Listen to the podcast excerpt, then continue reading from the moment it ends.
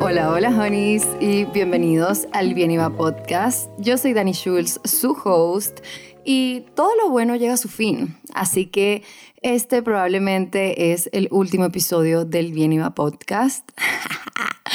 Mentira, por favor, ¿a quién le hablaría? ¿A quién le contaría todas mis cosas, mis secretos, mis pensamientos? ¿Quién sería mi diario personal si no es este podcast? Así que no, digo que todo lo bueno llega a su fin porque hoy vamos a hacer la última parte de la serie de consejos de hermana mayor. Hemos hecho la parte 1, la parte 2 y hoy vamos a hacer la parte 3. Entonces, solo para recapitular, y esto no está en orden, si no has escuchado los otros podcasts, te recomiendo que los escuches porque es una serie muy bonita. Es básicamente como aprendizajes del 2022, pero solo aprendizajes en general que he tenido. Eh, teniendo este podcast, estando en redes sociales, teniendo mi propia empresa, pasando por un montón de cosas en mi vida personal, en mis relaciones, etcétera, etcétera. Entonces, eh, uno de los primeros consejos fue tu memoria es engañosa, no le creas. Es decir, tendemos a romantizar cosas que no fueron tan buenas y también tenemos, tendemos a agarrar cierto papel de víctima cuando nos fue un poquito mal. Entonces, aquí digo que journaling es una manera de curar esto, de realmente dejar de permitir que tu memoria te engañe y te haga estar extremadamente nostálgico del pasado, ¿no? Otra cosa que dijimos es que perfection is bullshit. Nunca te verás mejor que hoy. Creo que constantemente estamos viéndonos al espejo y estamos infelices con lo que vemos o dónde estamos. Y aquí viene un poco de la mano con este consejo de la aceptación, de que te disfrutes como estás hoy. Literalmente nunca vas a estar más joven que en este momento que estás escuchando este podcast. Así que aprovechalo y vive en el momento. De ahí, hablando de vivir en el momento, dijimos otro, el número tres, que sería los momentos no se vuelven a repetir. Así que vivir en el presente es la clave de la tranquilidad. Ninguna cantidad de nostalgia va a cambiar el pasado, ninguna cantidad de culpa va a cambiar el pasado y ninguna cantidad de ansiedad va a cambiar el futuro. Así que debería solo vivir en el momento, ¿no? Y esto hablaba de que ciertas cosas que dejas ir, nunca van a volver. Por más de que esa oportunidad se presente de nuevo, tú ya no vas a ser la misma persona que eres en este momento, así que aprovecha el momento al máximo. Hablamos mucho de que la culpa no existe, de que la culpa está construida y la culpa realmente no nos sirve de mucho. Entonces, con esto hablé mucho de la infidelidad y creo que es un podcast muy interesante. Otro que eh, me gusta mucho es que no te estás perdiendo de nada Creo que estamos demasiado acostumbrados a tener FOMO por todo y cuando te das cuenta de que no te estás perdiendo de nada, vives tu vida un poco más en paz. También hablamos de que el victimismo es un estado mental, es decir, es una decisión que tú tomas. Tú tomas estar en este papel de víctima y de hecho en este nuevo curso que hicimos de 2023 soñado, que acabó la semana pasada, Ale, mi compañera que dio clases de psicología dentro del curso, hablaba mucho de cómo el victimismo es una adicción que tenemos. Entonces, básicamente cuando pensamos en una adicción, pensamos en algo como súper heavy y súper malo, pero una adicción es un comportamiento repetido que sigues haciendo que ya no quieres hacer. Y eso puede pasar con emociones, puede pasar con sustancias, puede pasar con muchísimas cosas, pero cuando estamos hablando de la adicción al pasado, es a identidades pasadas que servían cierto tipo de propósito.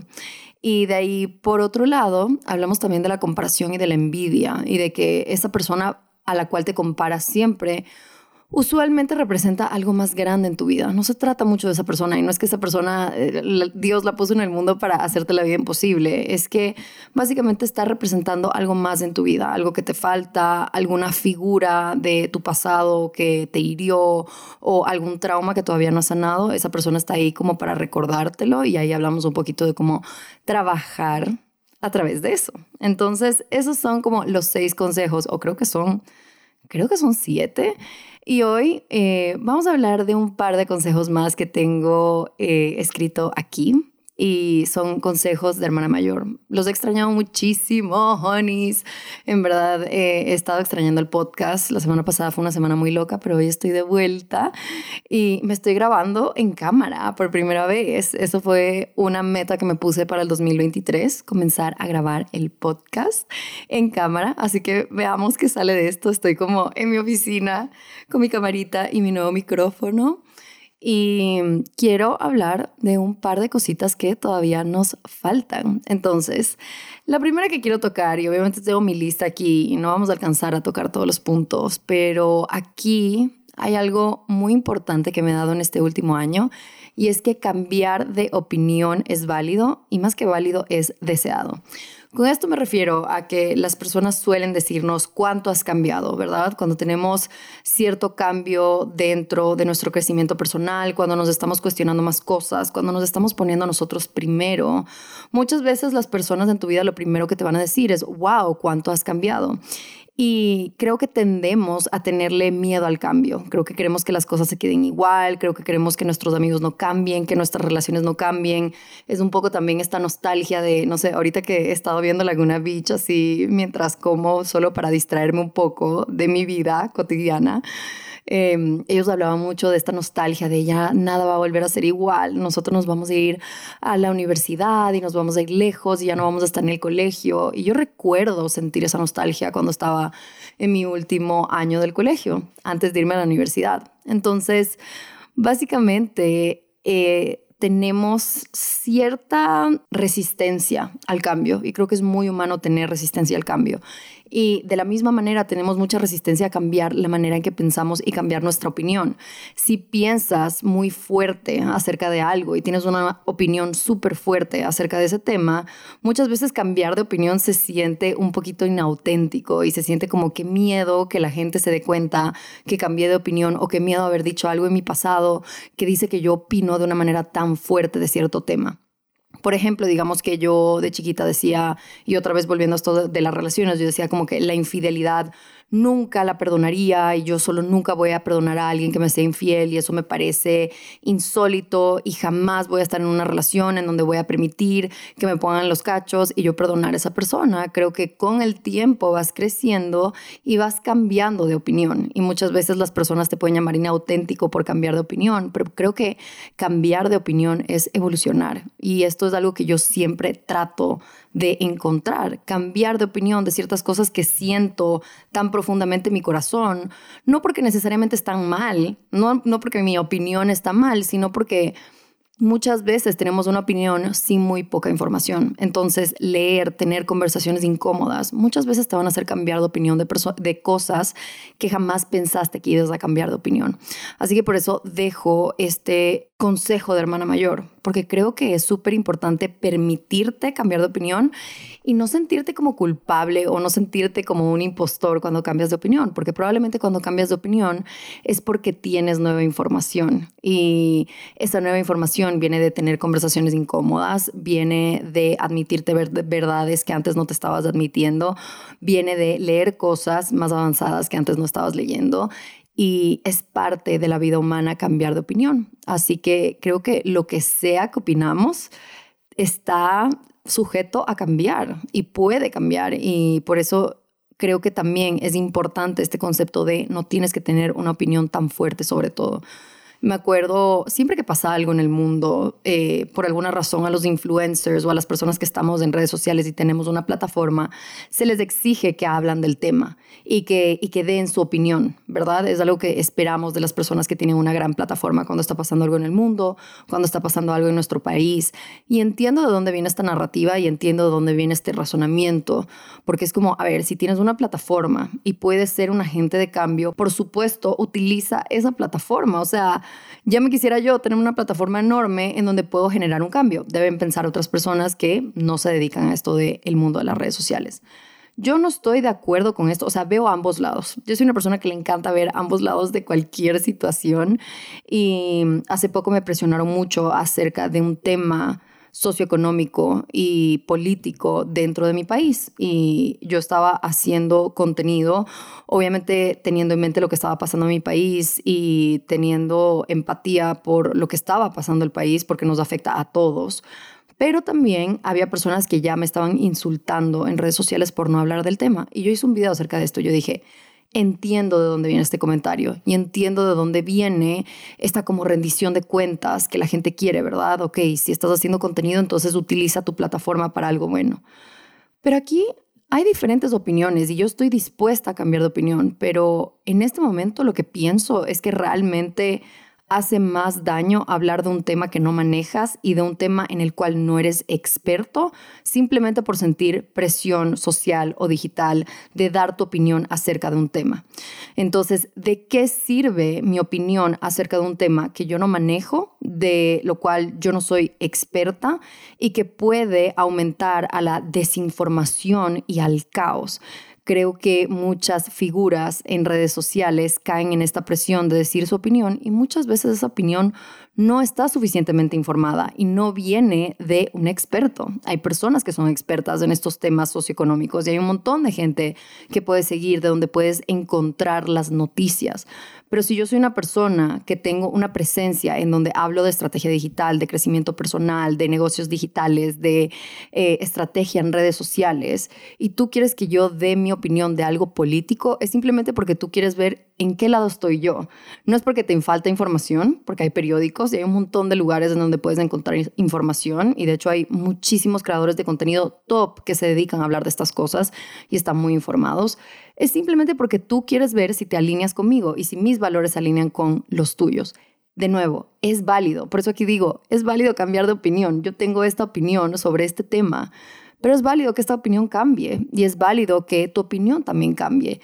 Creo que debemos dejar de hacer esta rendición de cuentas con personas que tienen plataformas porque uno, es nuestra manera de ganar dinero, ¿verdad? Yo si bien no gano dinero trabajando con marcas, mi empresa depende de las redes sociales y depende del mundo digital. Entonces, si bien tú estás o cualquier otra persona puede estar yendo a una reunión mientras están pasando estas cosas en el país, no es que tú vas a parar la reunión y vas a decir tu opinión acerca de eso, ¿verdad? Pero está esperado por mi trabajo y por la naturaleza de lo que yo hago, que lo haga y que diga mi opinión. Pero ¿de qué sirve mi opinión? Uno, si te puede desinformar. Y dos, si solo tiene el servicio de ver si tú te alineas conmigo o no creo que eso causa hasta más división entre las personas que estamos viendo redes sociales, que estamos viendo el mundo digital y que estamos viendo este tipo de temas. Entonces, de nuevo, entiendo, entiendo esa necesidad de querer pedirle a estas personas que rindan cuentas, pero al final del día creo que le estamos pidiendo a las personas equivocadas que rindan cuentas, ¿verdad? O sea, por ejemplo, yo no quisiera necesariamente que un doctor me esté dando consejos de cómo tener un podcast si esa persona no tiene un podcast, como qué tipo de credibilidad tengo yo de hablar de estos temas. Y está en mí como ciudadana y como persona del mundo poder informarme y poder formar mi opinión desde un lugar completamente informado, pero creo que también es innecesario pedirle estas cosas a las personas que están en redes sociales, porque muchas veces es su trabajo, ¿no? Entonces, aquí me fui un poco por la tangente, pero creo que el hecho es de que yo pienso esto, pero yo estoy dispuesta a abrir la conversación y escuchar diferentes puntos de vista y ver realmente qué quiero. Y creo que de eso se trata la vida y de eso se trata volverte bueno sosteniendo conversaciones difíciles. Que vas a hablar con personas que no son idénticas que tú, que vas a hablar con personas que vienen de diferentes lugares, que vas a hablar con personas que quizás te incomodan, pero eso uno o puede cambiar tu opinión o puede hacer tu argumento mucho más fuerte. Y creo que eso es sumamente importante. Entonces aquí es donde viene este consejo de hermana mayor de no tengas miedo de cambiar de opinión. Cambiar de opinión es hermoso. Cambiar de opinión significa que tienes nueva información. Cambiar de opinión significa que estás de evolucionando, que estás madurando, que estás informándote más y que realmente estás pensando sobre conceptos difíciles o pueden ser conceptos del día a día de una manera diferente. Qué rico pensar diferente, qué rico encontrarte con personas que no piensan igualito que tú, qué rico poder tener la libertad de decir, ¿sabes qué? Sí cambié de opinión sobre este tema y tengo permiso tengo permiso de hacerlo porque yo misma me estoy dando el permiso. Entonces, permítete cambiar de opinión y verás cómo muchísimas más puertas se abren y también cómo generas mucha más confianza en ti mismo. El próximo consejo de hermana mayor que tengo, que me encanta, es perdona, pero aprende. Y este consejo puede ser muy, muy, muy fácil de entender y realmente no nos tenemos que meter tanto a detalle pero yo creo que muchas veces pensamos que perdonamos a alguien, pero seguimos pensando en cómo esta persona me hizo esto, por qué esta persona me hizo sentir de esta manera, cómo esta persona fue capaz de ponerme en esta situación y realmente hacerme esto, ¿no? Entonces, muchas veces el perdonar solo requiere de que tú te sientes y puedas describir cómo te hizo sentir esta persona y la manera en que te sientes tú ahorita contigo mismo que fue causado por lo que te dijo o por lo que te hizo esa persona. Yo he perdonado a muchas personas sin necesariamente tener una conversación con ellos. Yo he perdonado a muchas personas a través de cartas, cartas que escribo y después quemo. En estas cartas describo muy bien cómo me siento, qué siento que me hicieron y también preguntarme cuál es mi responsabilidad en esto, que esto va a otro consejo que voy a dar más tarde, pero Básicamente aquí te quiero dejar el pensamiento de que perdonar es lo más liviano que puedes hacer cuando alguien te hace daño, porque no hay nada peor que quedarte con un resentimiento y pasar pensando en cómo esta persona me pudo traicionar de esta manera, cómo esta persona me pudo hacer esto, cómo es que éramos tan buenas amigas y de la nada ya no somos amigas, cómo puede ser que esta persona puede seguir su vida sin mí cuando a mí me está costando tanto. Entonces ahí te estás quedando aferrado al pasado. Y quedarte aferrado al pasado no te permite perdonar porque constantemente le estás echando la culpa al otro y le estás poniendo este peso al otro de cómo fuiste capaz de hacerme esto. Entonces, yo creo que para vivir una vida plena y para realmente conocerte mejor, el perdonar es una gran parte de eso. Y muchas veces ese perdonar no tiene que ser una conversación con una persona, porque puede que ya no puedas tener una conversación con esa persona, ¿verdad? Puede que esa persona ya no exista en tu vida, puede ser que ya no tengas una manera de comunicarte con esa persona. Hay miles de escenarios que pueden pasar aquí en una relación de dos personas, sea una amistad, sea una relación familiar, sea una relación de pareja. Y si bien es importante perdonar, porque perdonar es soltar, perdonar es dejar ir. Y me preguntan mucho, ¿cómo dejas ir? Y la única manera de dejar ir es de perdonar. Perdonar puede ser escribir una carta en donde le dices a esta persona, por más de que no le vayas a dar esta carta nunca, le puedes decir como, te perdono por haberme traicionado y por haber hablado mal de mí, porque me demostraste lo fuerte que puedo ser y lo mucho que puedo superar. Por ejemplo, yo tuve una pelea muy grande con una amiga una vez en donde sí sentí que hubo una traición y sí sentí que hubo como palabras muy feas que se me dijeron. Y yo escribí esta carta y te dije como, le dije a esta persona como muchísimas gracias por lo que me hiciste, porque me enseñaste la resiliencia que tengo y me enseñaste a cómo distinguir qué amigas son de verdad y qué amigas no son de verdad, qué amigas no son para siempre.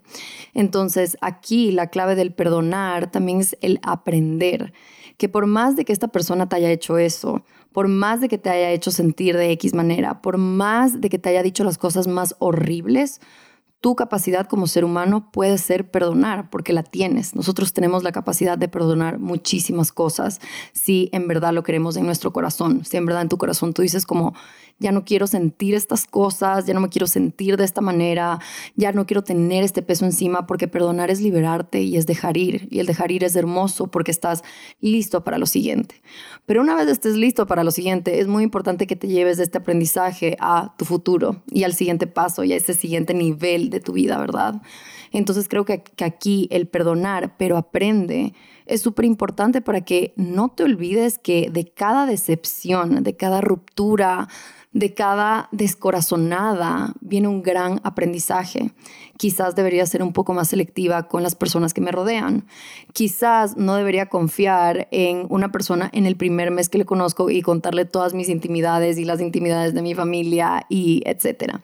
Quizás esto me está demostrando que todavía tengo un largo camino para encontrar a las personas que quiero que me rodeen y que no me voy a rendir hasta que tenga alrededor mío personas que me inspiren, personas en las que confíe, personas en las que siento que puedo hablar de cualquier cosa. Entonces, esto para mí, especialmente con las amistades, ha sido súper importante el perdonar amistades que ya no existen y ver la responsabilidad que yo tuve en eso, pero también aprender no solo para que no me pase de nuevo, porque no podemos controlar estas cosas. Una persona se puede enmascarar como el mejor amigo y el amigo soñado que quisiste toda la vida y esa persona te puede decepcionar. Es normal que las personas nos decepcionen, pero entrar a una relación nueva sabiendo, ok, aprendí esto de mi relación pasada y voy a traer estos aprendizajes para así forjar y crear una relación y una conexión mucho más profunda y que dure mucho más tiempo. Entonces, perdona pero aprende es muy importante porque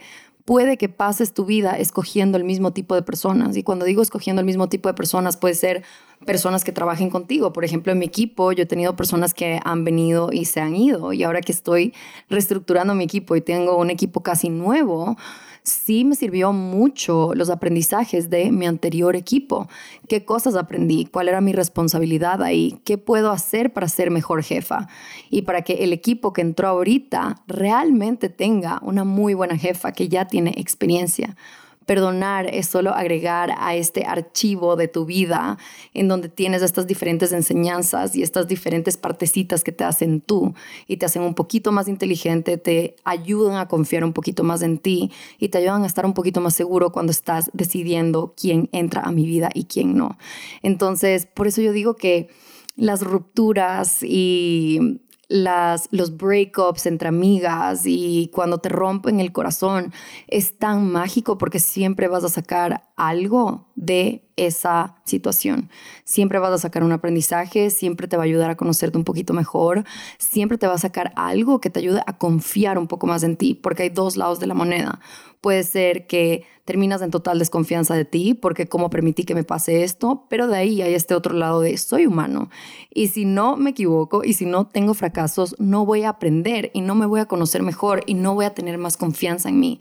Entonces, perdona, pero aprende. Es una manera de generar más confianza en ti mismo y de realmente ir a este siguiente capítulo de tu vida con muchas mejores herramientas intrapersonales. El noveno consejo de hermana mayor que quiero dar hoy es uno que trabajé muchísimo durante 2023 soñado. Muchas de mis clases, bueno, di dos clases en 2023 soñado y gran parte de mis clases era cómo tener más confianza en ti mismo y cómo ser más seguro de ti mismo.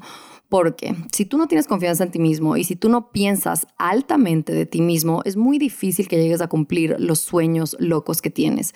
Es muy difícil habitar la vida de tus sueños si no tienes la confianza de que tú eres la persona correcta para habitarlas. Entonces, me acuerdo que en el curso puse este ejemplo nosotros siempre hacemos como una lista de nuestra pareja ideal. Eh, y no sé si esto es como algo que mucha gente hace, pero yo sé que muchas de mis amigas lo hacen cuando terminamos una relación con alguien. Yo sé que cuando me divorcié fue lo primero que hice, como escribí una lista de la pareja que quería.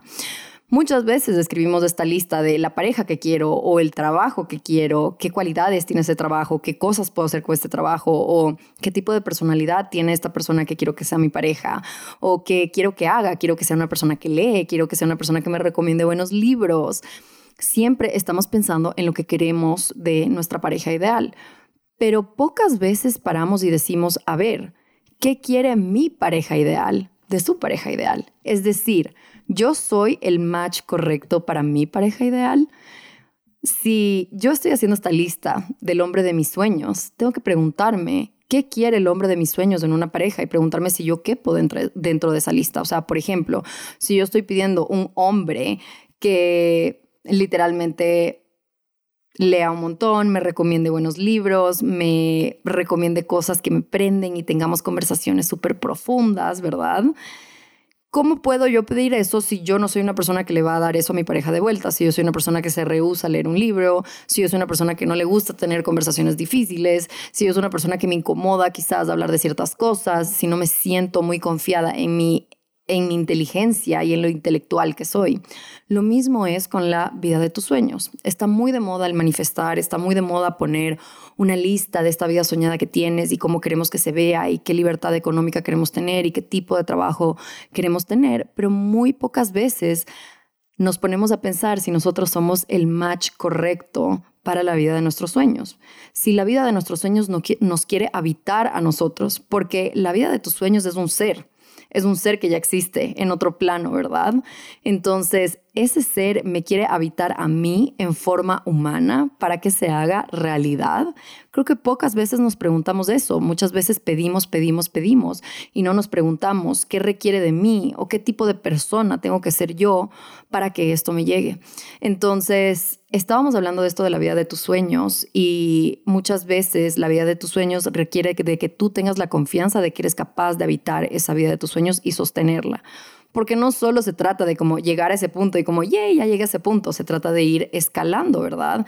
Y para poder escalar en tu vida, tienes que poder sostener las cosas buenas que te llegan. Es decir, si estás manifestando esa vida de tus sueños y después de unos años esa vida de tus sueños es realidad, tú tienes que tener la capacidad de sostener esa realidad.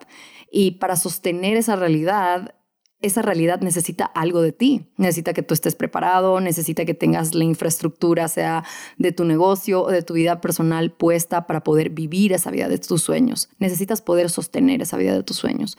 Entonces, gran parte de sostener esa vida de tus sueños está muy, muy enraizado en qué tanta confianza tienes tú en ti mismo y qué tan seguro eres de ti mismo.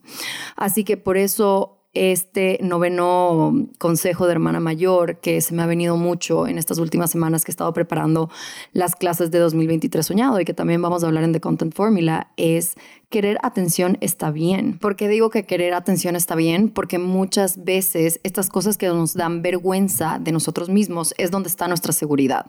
Para vivir esta vida de tus sueños, tú tienes que estar extremadamente seguro de quién eres, de las cosas que te gustan, de las cosas que te prenden, de las debilidades que tienes, de las fortalezas que tienes y más que nada abrazar las fortalezas mucho más fuerte de lo que te fijas en tus debilidades. Entonces, yo creo que nos hacen pensar que querer atención está mal, especialmente cuando somos mujeres, ¿verdad? Nos hacen pensar que querer atención es porque queremos la atención de los hombres o porque queremos sacar algo de nuestra feminidad o porque queremos algo a cambio y muchas veces el llamar la atención es algo auténtico para ciertas personas y para otras personas no, y eso está bien, pero yo lo llamo, está bien querer llamar atención porque sé que muchas personas que escuchan este podcast, que se meten en mis cursos, quieren atención, quieren tener su propio podcast, quieren tener su propia plataforma digital, quieren tener su propio negocio digital y eso requiere de que estés tranquila y de que estés cómodo con recibir atención. Y nos han inculcado que el querer atención y querer llamar la atención no es algo bueno. Pero ¿qué tal si llamar la atención es algo completamente auténtico para ti? Y qué lindo poder aceptarlo, ¿verdad? Me encanta llamar la atención. Entonces, no creo que se debe ver como algo malo, se debe ver como esta manera de abrazar tus verdades y de realmente adueñarte de tus verdades y de esas cosas que te hacen tú. ¿Qué tal si tú eres una persona que no está muy cómoda quedándose calladita y no diciendo lo que opina? ¿Qué tal si eres una persona que sí quiere decir sus opiniones? ¿Qué tal si eres una persona que no está cómoda con vivir una vida que está dictada por lo que la sociedad piensa que está bien, sino que quieres vivir tu vida de una manera diferente? ¿Qué tal si tú eres una persona que no quiere vivir una vida que está diseñada por la sociedad y lo que nos han enseñado que está bien y mal, sino que quieres vivir una vida fuera de esa cajita y quieres vivir una vida diferente? Eso va a llamar la atención, ¿verdad? Porque se sale de la norma está bien, está bien llamar la atención. Usualmente cuando llamas la atención estás haciendo algo diferente, pero ese hacer algo diferente es mantenerte en congruencia con la vida de los sueños que quieres crear y que realmente quieres habitar. Entonces yo puse este ejemplo y este consejo de que llamar la atención está bien, un poco para que sepas que tus verdades están bien. Lo que te hace tú está bien. Y es mucho mejor adueñarte de esas cosas y abrazarlas y realmente own it y embody it a que trates de esconderte y que una persona se dé cuenta de esto y de ahí te estén criticando o lo que sea. Si tú lo reconoces antes, las personas no te pueden criticar porque tú ya lo admitiste. Sí, me gusta llamar la atención. ¿Y qué? Llamar la atención me ha traído todas estas cosas maravillosas de mi vida. Entonces voy a seguir viviendo mi verdad de que estoy cómoda llamando la atención. Básicamente, este consejo es simplemente como date cuenta de tus verdades y de cuáles de esas verdades te avergüenzan y trata de preguntarte, ¿por qué me avergüenza esta verdad? ¿Esta verdad me avergüenza porque en verdad es algo que no me gusta de mí? ¿O me avergüenza porque me enseñaron que es algo que no me debería gustar de mí. Y yo puse esto de querer llamar atención está bien, porque quizás durante mi vida, no mis padres, porque mis papás siempre me inculcaron que hable lo que piense y que baile y que si quiero entrar al talent show, que entre al talent show. Mis papás siempre fueron bastante bastante buenos con saber cuáles son mis deseos y cuáles son mis fortalezas.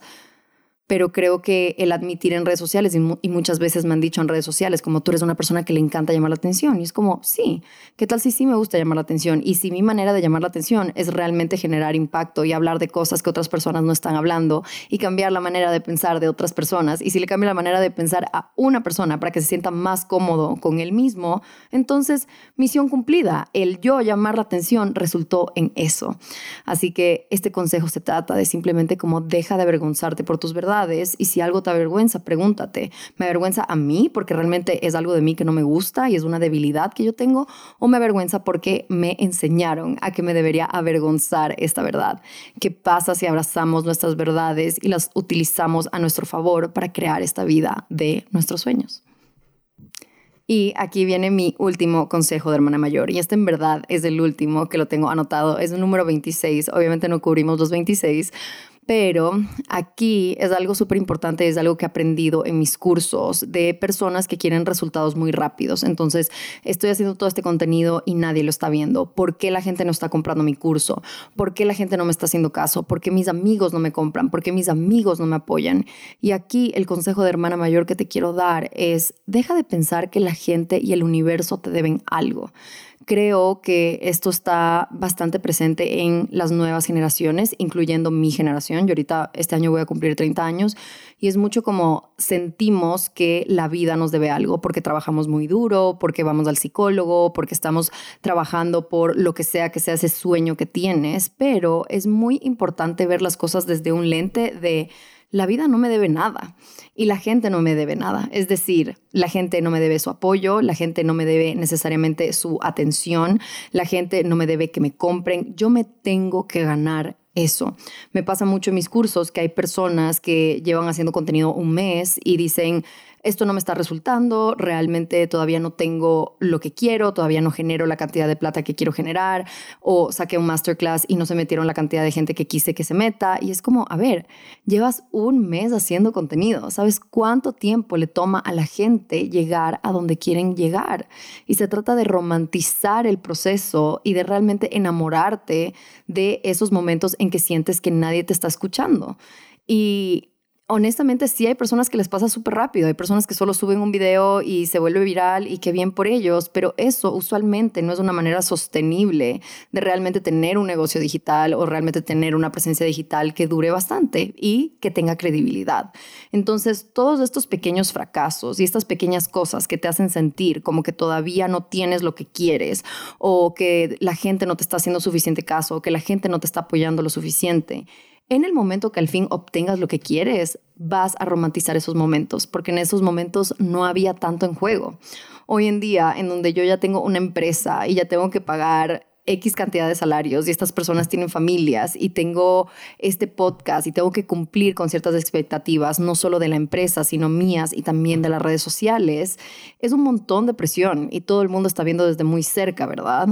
Pero al principio, cuando a nadie le importaba lo que yo subía y cuando nadie me comentaba y nadie me apoyaba y nadie se metía a mis cursos, o sea, menos personas se metían a mis cursos, realmente pienso en esos momentos digo, wow, aprendí tanto porque eso era necesario para yo llegar a donde estoy hoy y estoy segura que los fracasos que estoy teniendo hoy en día es lo que me va a llevar a donde voy a estar mañana o en un año y romantizo esos momentos porque realmente nadie me estaba viendo y tenía un montón de libertad. Y creo que es el poder meter en tu mente, en tu corazón, en tu alma e integrar dentro de tu psicología que nadie te debe nada. No porque estés posteando durante un mes en redes sociales significa que te tienes que hacer viral en TikTok. No porque hayas trabajado un mes en dar una clase significa que todo el mundo se tiene que meter. No porque estés dando absolutamente todo en una relación significa que esa persona te tiene que dar lo mismo. Nadie te debe nada al final del día. Entonces, si tú estás como desesperado o estás descontento de los resultados que estás teniendo, aquí preguntarte, ok, ¿qué tengo que hacer diferente? Este fracaso no es el fin de mi camino, este fracaso simplemente es una, un punto de inflexión. Este es donde yo voy a mirar atrás en cinco años y ver mi empresa o ver mi negocio digital o ver mis redes sociales y decir, ok, este punto de inflexión me hizo darme cuenta que en verdad yo no quiero hacer clases pregrabadas, quiero hacer solo sesiones en vivo, digamos. O sea, estoy poniendo un ejemplo, pero todas estas cosas que sientes que la gente te debe realmente son simplemente una manera de encontrar validación externa y de que la gente te diga, yay, estás yendo por el buen camino y queremos que la gente nos celebre y qué chévere lo que estás haciendo y qué hermoso el impacto que estás generando. Muchas veces eso no va a pasar al principio, ¿ok? Y cuando estamos hablando de una relación, cuando estamos hablando de una relación que es como tú estás dando todo en una relación y estás esperando que esa persona te regrese eso, eso depende 100% de ti. Tu pareja, tu amistad, tu jefe sabe qué darte porque tú le has permitido saber qué puede darte. Es decir, si tú dejas que alguien te trate mal y solo dejas eso pasar, esa persona ahí está testeando tus límites y sabe y aprende en ese momento, ah, ok, yo puedo tratar a esta persona así y esta persona no me va a llamar la atención, esta persona no me va a decir nada, es decir, puedo seguir teniendo este comportamiento sin que la relación con esa persona cambie. Entonces, yo di este ejemplo en mi TikTok. Si todo el tiempo te estás quejando de tu relación y de yo doy todo y él no da nada y yo pongo tanto esfuerzo y en verdad siento que estoy en esta relación sola y me estoy esforzando por ser buena novia o buena pareja y siento que no es recíproco y todo este papel de victimismo que hablamos antes, muchas veces lo que recibes y el amor que recibes es el amor que creemos que somos merecedores de recibir. Es decir, que si una persona en tu vida te está tratando mal, es porque tú le has dado ese permiso de tratarte mal. Es porque tú le has enseñado que te pueden tratar mal y que nada cambia, que vas a seguir estando ahí para esa persona. Entonces, este consejo de deja de pensar que la gente y el universo te deben algo es simplemente para que tú tomes inventario de cómo me estoy tratando yo a mí, qué estoy permitiendo y qué límites estoy dejando que las personas sobrepasen y por qué me están pasando estas cosas, por qué estoy teniendo esta acción repetida y estoy teniendo los mismos resultados, en dónde puedo cambiar. ¿Cuál es mi responsabilidad en este resultado? Si tienes que trabajar en tu relación, tú tienes que decirle a esa persona de una manera muy asertiva, lo que hiciste no me gustó, no te voy a permitir que me lo hagas de nuevo. Por favor, que esto quede como precedente de que no puede volver a pasar, ¿ok? Cuando estamos hablando de tu negocio, las cosas no están saliendo como quieres, tus amigos no te están apoyando como creías que tus amigos te debían apoyar, tú tienes que ahí también poner un límite. Ok, si esto no está funcionando, tengo que cambiar de estrategia y tengo que hacer algo nuevo. Si esto no me está haciendo feliz, tengo que realmente preguntarme si este sueño es mío o si este es un sueño que yo creo que debería tener. Si tus amigos no te están apoyando y tú estás esperando cierto apoyo, aquí hay una conversación que hay que tener. Oigan, estoy súper triste que lancé mi línea de maquillajes y nadie me ha comprado un lipstick.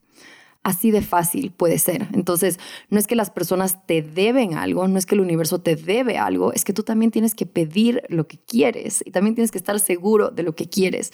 Y si esas personas no son recíprocas después de que tú le dijiste lo que quieres, entonces realmente probablemente esas personas no son para ti. Y cuando estamos hablando en términos de trabajo o redes sociales, de ya llevo un mes posteando y no ha pasado nada, aquí quiero que sepas, yo estuve años, años en redes sociales tratando, showing up every single day y no tuve resultados hasta después de un tiempo. Y por supuesto que pude haber hecho las cosas de una manera diferente, ahora viendo hacia atrás, por eso hago mis cursos, para que tú te tardes menos de lo que me tardé yo. Pero sin esas decepciones y sin esos fracasos no hubiera llegado a esas conclusiones. Entonces, porque estés subiendo un TikTok al día un mes, no significa que ya vas a tener un millón de seguidores, porque estás esperando algo del universo que realmente probablemente ni siquiera estás listo para recibir. Si solo llevas un mes en redes sociales, créeme que no quieres a un millón de personas viendo tu contenido, porque te van a llegar mensajes que no te gustan, porque las cosas van a pasar demasiado rápido, porque tu credibilidad va a estar en juego.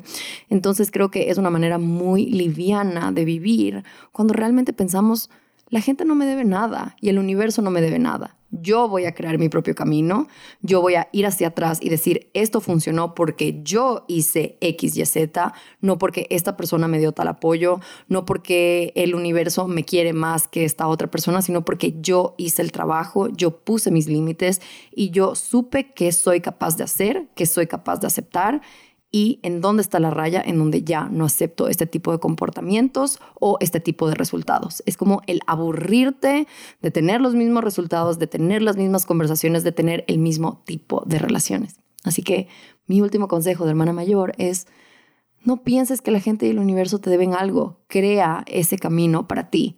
La única persona que te debe algo eres tú. Que tú estés en congruencia con lo que te prometes. Que no rompas esas pequeñas promesas que te haces día a día.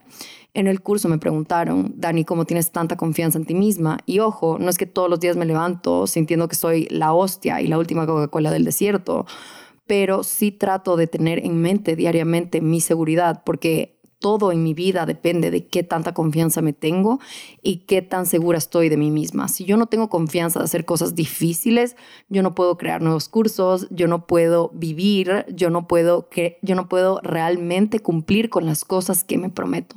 Entonces, esta pregunta de Dani, ¿cómo tienes tanta confianza en ti misma? Yo les dije a las chicas, mucha de la confianza en mí misma está enraizada en que mantengo mis promesas conmigo misma. Y les puse este ejemplo cuando le cuentas un secreto a alguien, cuando escoges a una amiga para contarle un secreto y siempre escoges a la misma amiga, ¿por qué escoges a esa amiga para contarle ese secreto? Porque sabes que esa amiga no se lo va a contar a alguien más, porque esa amiga te ha comprobado que puedes confiar en ella. Otro ejemplo más claro, ¿por qué siempre vas al mismo lugar a pintarte el pelo? Porque has ido varias veces a pintarte el pelo y no te han quemado el pelo y no se te ha caído el pelo, ¿ok? Entonces, si tú me das ese resultado, yo ya comienzo a confiar un poquito más en ti y te voy a contar más cosas o te voy a comprar más cosas o voy a seguir yendo a tu salón para que me pintes el pelo. Lo mismo pasa con nosotros mismos. Si tú te sigues haciendo estas promesas de mañana voy a terminar ese pendiente, hoy sí contesto ese email, mañana sí me voy a levantar a las 6 de la mañana y constantemente estás rompiendo esas pequeñas promesas que te haces a ti mismo, vas perdiendo poco a poco la confianza que tienes en cumplir las grandes promesas. Las grandes promesas de voy a crear mi propio negocio, las grandes promesas de voy a al fin subir mi podcast, las grandes promesas de al fin me voy a sentar y voy a ver realmente qué puedo meter en un curso y qué puedo enseñar. Entonces, si ni siquiera cumples contigo misma cuando te dices me voy a levantar a las 6 de la mañana, ¿qué le estás diciendo a tu subconsciente acerca de crear una empresa o habitar la vida de tus sueños? Obviamente no tienes confianza en ti mismo de hacerlo, ¿ok? Entonces, te quiero dejar con ese último pensamiento. Gracias por aguantar esta serie de consejos de hermana mayor. Estos consejos de hermana mayor de parte 3. Me encantaría saber qué opinas acerca de estos consejos de hermana mayor, qué incluirías. Si tienes tú un consejo de hermana mayor para mí, no importa la edad que tengas, pero puede que tengas más experiencia en muchísimas cosas. Es más, estoy segura que tienes más experiencia en muchísimas más cosas que yo, así que me puedes enseñar tú a mí también. Y si te gustó esta serie, por favor déjame un arco iris en el último post de mi Instagram, porque ese fue em, como el símbolo que utilizamos mucho en 2023 soñado, esto del arco iris de tu vida soñada. Y estoy utilizando esa fuerza y esos colores y esa magia para seguir mis siguientes pasos en este 2023. Así que te amo, honey, eres importante hay personas que te quieren muchísimo y hay grandes cosas que puedes hacer cuando tienes un poquito más de confianza en ti mismo. Y esta confianza en ti mismo es algo que tengo demasiado presente y de hecho voy a crear algún tipo de material que solo sea de confianza en ti mismo. Así que estoy emocionada de todo lo que se viene este año. Te amo. Gracias por venir. Bye bye.